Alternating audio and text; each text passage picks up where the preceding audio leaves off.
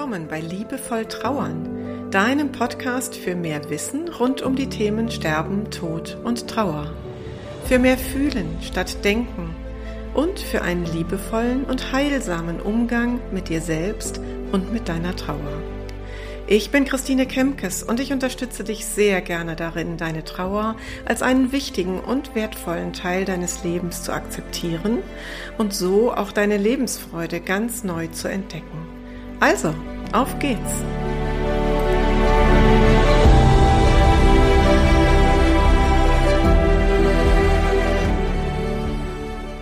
Herzlich willkommen zu Teil 2 meiner Doppelfolge mit Kindern trauern. In der ersten Episode ging es ja um die Frage, wie trauern Kinder eigentlich in den unterschiedlichen Altersgruppen. Wenn du die Episode 051 also noch nicht gehört hast, dann hör da gerne noch mal rein. Und ich möchte ein Thema noch mal aufgreifen aus der letzten Episode als Anschluss quasi für die heutige Folge, nämlich, dass wir den Kindern die Trauer zutrauen können, dass wir sie ihnen nicht zumuten, sondern dass wir sie ihnen zutrauen. Das ist eine ganz, ganz wesentliche Unterscheidung, weil sie zum Ausdruck bringt, mit welcher Haltung du die Kinder einbindest in das, was gerade in eurem Leben passiert. Und das Wichtigste in meinen Augen ist, dass Kinder, egal welchen Alters, einen geschützten Raum finden bei dir, in dem sie so sein dürfen in ihrer Trauer, wie sie sind, in der Fragen erlaubt sind und in der in diesem Raum soll dann auch jederzeit ein Gespräch möglich sein. Manchmal ist das nicht so leicht, gerade bei den etwas älteren Kindern und Jugendlichen kann es schon mal sein, dass sie sich sehr verschließen. Dann öffnen sie sich an anderer Stelle in der Schule oder mit ihren Peer Groups und Freunden. Und meine Erfahrung im Umgang mit Familienverbünden, zum Beispiel auch aus dem Bereich der Bestattung, ist, dass beteiligt sein und sich beteiligen können und etwas tun können, immer eine sehr heilsame Sache ist. Im Übrigen nicht nur für die Kinder. Ich kann von einem Beispiel erzählen, da haben wir vor einiger Zeit einen jungen Familienvater beerdigt. Seine beiden Kinder sind noch im Grundschulalter und wir haben zunächst mal eine sehr berührende Abschiednahme vorgenommen am Sarg. Und da kamen eben nicht nur die Familie, die engste Familie und hat Kerzen gebastelt und den Sarg bemalt, sondern es kam auch im Laufe des Tages immer wieder, haben das Corona-konform etwas auseinandergezogen, ähm, Freunde der Familie und haben sich daran beteiligt. Und ich merkte so, ich ging immer wieder in den Raum rein und ich merkte, dass dieses etwas tun können, raus aus der Starre kommen angesichts des Unfassbaren, was da passiert ist. Der Vater ist tot, der Ehemann ist tot, ähm, dass dieses etwas tun können wirklich für alle heilsam war.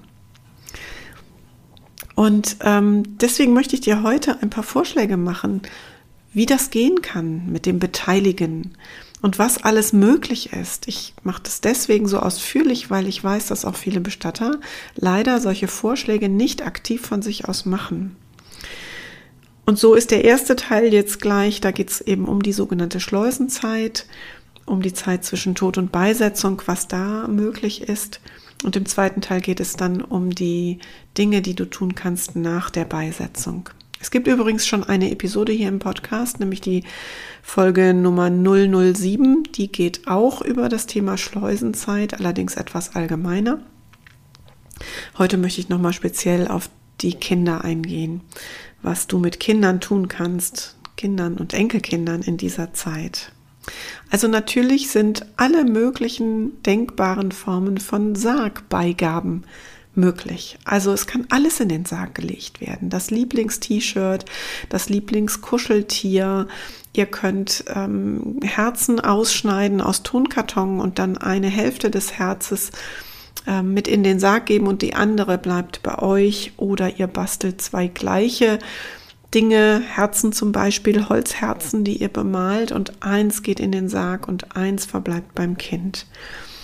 Ihr könnt den Sarg oder auch die Urne später bemalen mit Fingerabdrücken, Handabdrücken. Heute habe ich noch ähm, gesehen, da hat eine äh, Freundin von mir mit den Enkelkindern den Sarg der Oma bemalt und äh, der Uroma in dem Fall bemalt mit einem großen Regenbogen. Total schön, fand ich eine ganz, ganz schöne Idee. Ihr könnt Grabkerzen bemalen und an diesen Grablichtern gibt es eine ganz tolle Sache. Man kann nämlich in den Deckel, diese Grabkerzen haben ja immer einen Deckel, in den Deckel kann man Geheimbotschaften schreiben. Und das mache ich immer wieder total gerne mit Kindern. Das finden die natürlich großartig, dass da was draufsteht, was keiner von draußen lesen kann. Denn das, was wir außen drauf schreiben als Botschaft oder drauf malen, das ist ja von jedem erkennbar. Und so eine Geheimbotschaft ist ja was ganz Besonderes. Du kannst Kinder einbinden in die Frage, welchen Blumenschmuck soll es geben. Du kannst Kranzschleifen mit Kindern gemeinsam gestalten. Zum Beispiel, indem ihr ähm, Blätter, grüne Blätter, große grüne Blätter beschriftet mit Goldstift oder Silberstift. Das also so mal ein paar ganz grobe Ideen zum Thema ähm, Schleusenzeit vor der Beisetzung. Und nun zu der Frage, was ist denn eigentlich nach der Beisetzung möglich? Und ich habe so drei verschiedene Bereiche ähm, eingeteilt. Der erste Bereich das Thema Erinnerungen sammeln an den verstorbenen Menschen. Ihr könnt eine Schatzkiste gestalten, wo alles Mögliche an Erinnerungen reinkommt, von Fotos über Schmuck, über Gegenstände, die der Verstorbene sehr geliebt hat und immer benutzt hat, vielleicht die Uhr vom Opa ähm, oder die Lieblingsohrringe der Oma oder vielleicht die Stricknadeln, mit der die Oma immer die Socken gestrickt hat, was auch immer. Ähm, ihr könnt Collagen gestalten aus Bildern. Und natürlich ist alles Mögliche möglich mit Kleidung herzustellen. Also aus der Kleidung des Verstorbenen ähm, Kuscheltiere zu nähen oder Kissen zu nähen. Da gibt es auch ganz tolle Anbieter am Markt. Da nehme ich auch gerne nochmal welche in die Show Notes auf, ähm, die ich besonders empfehlen kann, wo ich ähm, auch persönlich bereits gute Erfahrungen mitgemacht hat, habe. Also Kleidung bitte nicht zu früh wegschmeißen, da kann man noch wunderbare Dinge draus machen. Dann ein Bereich Rituale. Rituale pflegen. Also zum Beispiel, wenn es ein Grab gibt, das gepflegt werden muss, dann kannst du das wunderbar mit Kindern zusammen machen. Die finden das toll, wenn die selber Pflanzen aussuchen dürfen, die sie da pflanzen können, wenn sie ein, vielleicht einen Teil des Grabes, für einen Teil des Grabes selbst verantwortlich sind. Vielleicht so einen Teil von ähm, 40 mal 40 Zentimeter und da dürfen sie dreimal im Jahr zum Beispiel zu den unterschiedlichen jahreszeitlichen Wechseln ähm, etwas Neues hineinpflanzen und für dieses Fleckchen sind sie auch zuständig, dass sie das gießen. Da kenne ich viele Kinder, die daran wirklich Spaß haben. Und es führt dazu, dass der Friedhof zu so einem lebendigen Ort wird und nicht zu einem Ort, den man am besten meidet, weil der immer so traurig ist. Und beim Tun, also beim Wühlen in der Erde und Pflanzen und überlegen, wie man das da anordnet, entstehen oft auch die schönsten und vertrautesten Gespräche. Ihr könnt Kerzen basteln, nicht nur Grabkerzen, sondern auch ähm, andere Wachskerzen, die ihr gestaltet, mit Wachsplatten beispielsweise oder mit ähm, Bildern, die ihr da drauf klebt. Und ähm, dann könnt ihr die anzünden an einem Ort in der Wohnung, wo zum Beispiel ein Foto des verstorbenen Menschen steht. Und das könnt ihr ganz ritualisiert auch ähm, vielleicht in der Anfangszeit jeden Abend machen und später dann zu Gedenktagen, Geburtstagen, Hochzeitstagen, Sterbetagen etc. Und ihr könnt im Gedenken an den geliebten Menschen auch dessen Lieblingsgerichte kochen oder Lieblingskuchen backen. Diese Erinnerungen, die über den Geschmack gehen, die gehen, sind direkt mit unserem limbischen System verbunden. Das tut immer gut, den Lieblingskuchen der Oma zu backen oder das, was die Oma immer für die Kinder ähm, gebacken hat. Und der letzte und dritte Bereich ähm, sind die kreativen Ausdrucksformen nochmal ein bisschen separat gefasst. Alles, was ich genannt habe, sind ja schon kreative Ausdrucksformen. Aber was ich hier nochmal meine, ist das Thema Sprache, schriftliche Ausdrucksform zu nutzen, also Tagebuch zu schreiben oder einen Brief an den verstorbenen Menschen zu schreiben. Und wenn ihr mögt, könnt ihr dann beim Lagerfeuer auch einen solchen Brief verbrennen und damit die Botschaft quasi ans Universum schicken.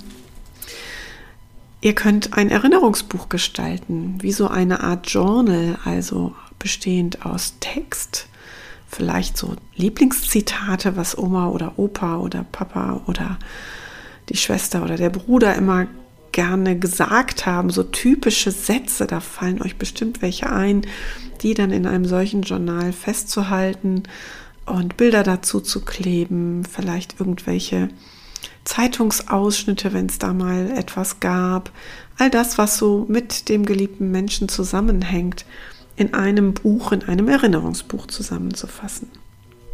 Ein Fotobuch gestalten ist eine weitere Möglichkeit und da ist es ja heutzutage mit den technischen Möglichkeiten, die wir haben, auch wirklich einfach. Und natürlich könnt ihr alles Mögliche basteln, gestalten, malen, in einen kreativen Ausdruck bringen. Und das geht auch jeweils sehr altersgemäß. Natürlich malt ein fünfjähriges Kind anders oder bastelt anders, als es vielleicht der 14-jährige Jugendliche tut. Aber auch da finden sich Möglichkeiten, die sind dann anders. Also ich denke jetzt gerade mal an äh, Speckstein gestalten oder an Schnitzereien. Ähm, vielleicht hat der Opa immer mit dem Enkelkind ähm, im Wald Holz geholt und geschnitzt. Und das wäre jetzt vielleicht eben auch eine schöne Erinnerung, das im Gedenken an den Opa auch fortzuführen. Und das ist überhaupt nochmal so ein Gedanke zum Schluss. Ähm, es geht ja immer in der Trauer, sowohl für uns Erwachsene als auch für die Kinder und Jugendlichen, um Verbindung. Um die Frage, welche Spur des verstorbenen Menschen können wir aufnehmen? Und das ist auch eine wundervolle Frage, die du an Kinder richten kannst. Was ist denn das, was der Opa oder die Oma oder der Papa oder die Mama, wer auch immer verstorben ist, was hat derjenige uns hinterlassen? Lass uns doch mal überlegen, ähm, was wir übernehmen können oder was da geblieben ist. Und dann sind wir wieder zum Beispiel auch bei den Lieblingsgerichten ähm, und beim Lieblingskuchen. Und all das, was ich jetzt erzählt habe, sind Gedankenanstöße für dich. Vielleicht rattert es bei dir parallel schon im Kopf und dir kommen die ersten Gedanken, was du tun könntest. Wichtig ist mir nochmal zum Abschluss, beteilige Kinder. Lasse sie nicht außen vor. Das ist das Schlimmste, was du tun kannst. Wir sind ganz häufig selber davon betroffen, dass wir damals, als unser Opa, unsere Oma gestorben ist, nicht mit durften zum Friedhof, nicht mit durften zur Beerdigung oder zum Abschied nehmen. Aber woher sollten wir denn dann trauern lernen?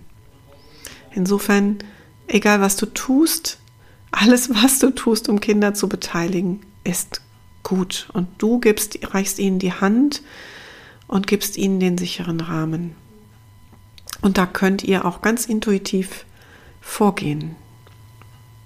Ich packe auch nochmal die Buchtipps aus der letzten Episode in diese Show Notes hinein. Das heißt, da kannst du dir dann nochmal weiteres anlesen.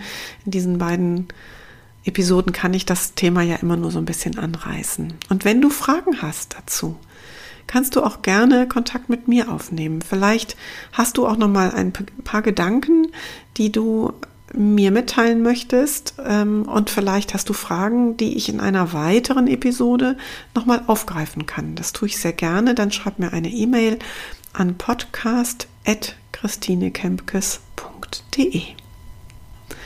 Danke fürs Zuhören bis hierhin und ich freue mich, wenn du den Podcast abonnierst und vielleicht sogar bei iTunes bewertest.